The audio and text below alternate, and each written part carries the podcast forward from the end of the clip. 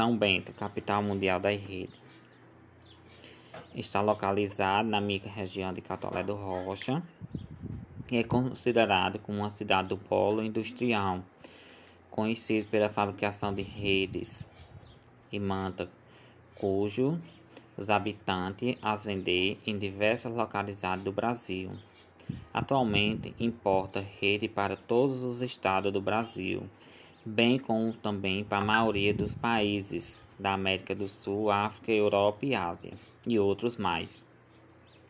São Bento é chamada de capital mundial da rede por produzir por cerca de 12 milhões de redes.